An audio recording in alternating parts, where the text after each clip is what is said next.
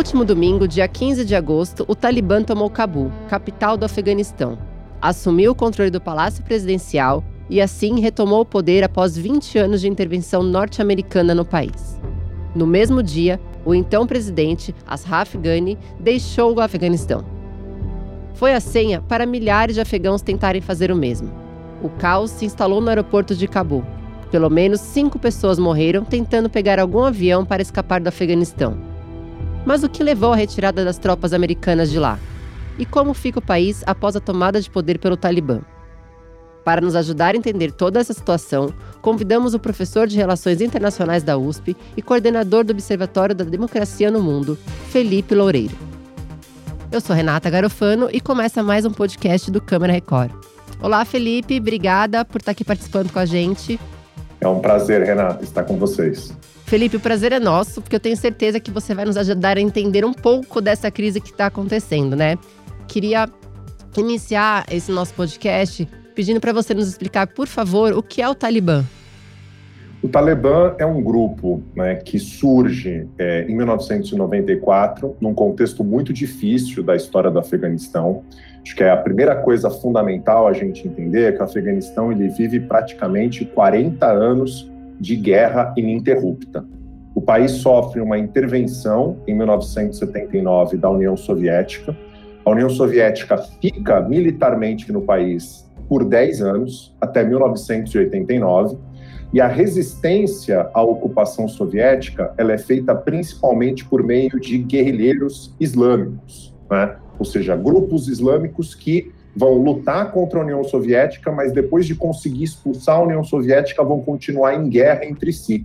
Então, entre 1989 e 1994, apesar da União Soviética já ter saído do Afeganistão, a guerra civil continua. E é nesse contexto que surge o Talibã.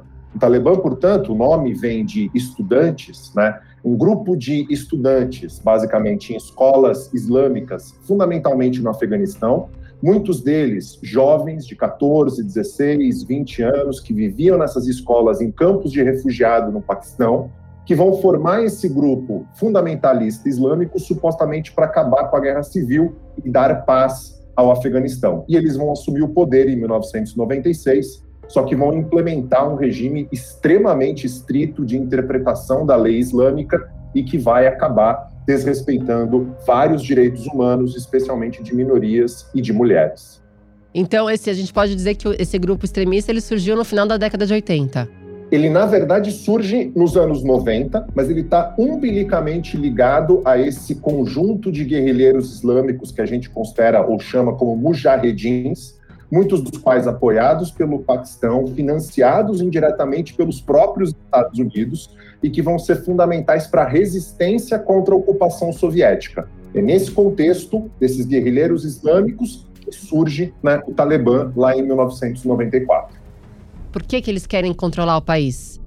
Olha, eles entendem né, que uma república né, laica, ou seja, não religiosa, não estaria nos caminhos do Islã. Né, e que o, o, fundamental seria estabelecer um governo que respeite a Sharia, que respeite a lei islâmica. Se a gente pudesse colocar em um único motivo, o principal motivo, eu diria que é isso: estabelecer um emirado, inclusive o nome oficial agora do Afeganistão é Emirado Islâmico do Afeganistão, a fim de construir um governo que se adeque às leis islâmicas, às leis sagradas do Islã a intervenção das tropas norte-americanas durante 20 anos no Afeganistão. O que a gente pode falar sobre isso? Houve um processo de democratização do Afeganistão, né? criou-se uma constituição é, democrática com eleições parlamentares, com eleições presidenciais. Nesse período, apesar das eleições, houve evidentemente algumas alegações de fraude, mas não há dúvida que o Afeganistão passou por um processo de democratização. O Afeganistão passou por um processo em que direitos civis básicos, tanto de liberdade de associação, liberdade de expressão, principalmente nas grandes cidades, nas áreas onde esses grupos extremistas, como no caso do Talibã, tinham menor influência, esses direitos foram garantidos, e minimamente, portanto, grupos minoritários, e notadamente mulheres, acabaram se favorecendo nesses 20 anos de intervenção norte-americana e da OTAN no Afeganistão. O Talibã assumindo o controle do Afeganistão, como é que isso modifica o xadrez diplomático do mundo?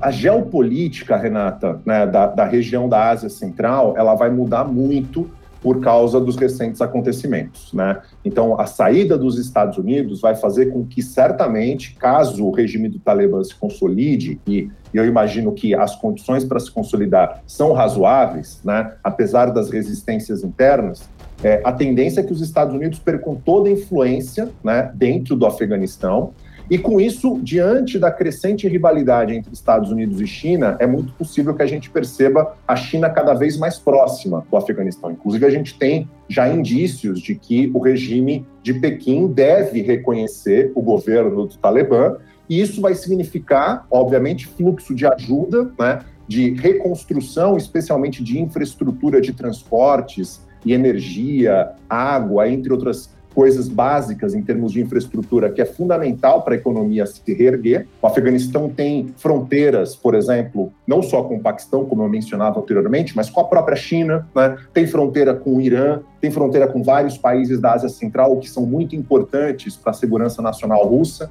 Então, a tendência que a gente perceba com a saída dos Estados Unidos, né, o, o desaparecimento da influência de Washington e norte-americana sobre o Afeganistão, e uma vinculação, um alinhamento do regime do Talibã, provavelmente com a China, até com a própria Rússia. A Rússia deve, se a China normalizar relações com o Talibã, a Rússia também deve fazer o mesmo, e até uma possível normalização de relações entre esse regime do Talibã no Afeganistão e o Irã. Lembrando que o Talibã é um grupo fundamentalista islâmico, mas ele é um grupo fundamentalista islâmico sunita, enquanto que o Irã é uma república teocrática xiita. Né? Então há diferenças importantes, mas diante dessa mudança geopolítica é possível, inclusive, a gente ver uma certa ligação entre esse regime do Talibã no Afeganistão e o Irã. Você acha que em quanto tempo a gente vai começar a sentir o reflexo dessa mudança?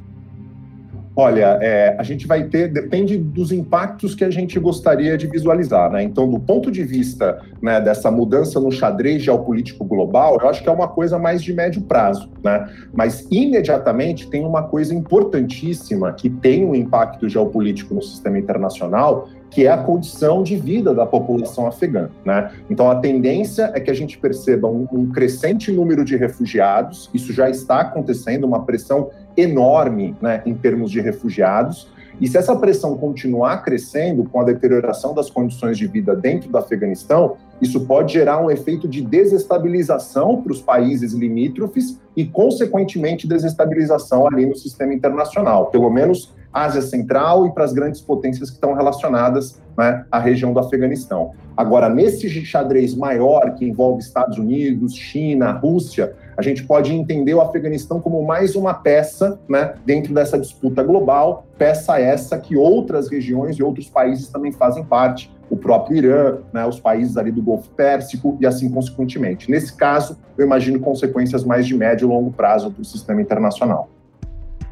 Felipe, muitíssimo obrigada por esses esclarecimentos assim tão pontuais. Tenho certeza que quem está nos ouvindo passou a entender o conflito que está acontecendo, né? Porque muita gente está ouvindo falar ah, essa semana, mas agora de fato deu para entender.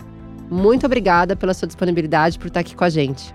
Renato, o prazer é todo meu. Um conflito muito difícil, mas muito importante. É um prazer enorme estar com vocês. Olha só, o Câmara Record preparou uma edição especial sobre o Afeganistão para este domingo com a participação do nosso grande colega Roberto Cabrini. O Cabrini é um dos jornalistas brasileiros que mais esteve no Afeganistão. Acompanhou de perto a ascensão do poder do Talibã e foi aonde nenhum repórter daqui foi, o que já é uma marca na carreira dele. A gente separou cenas inéditas da última viagem do Cabrini ao país. É imperdível.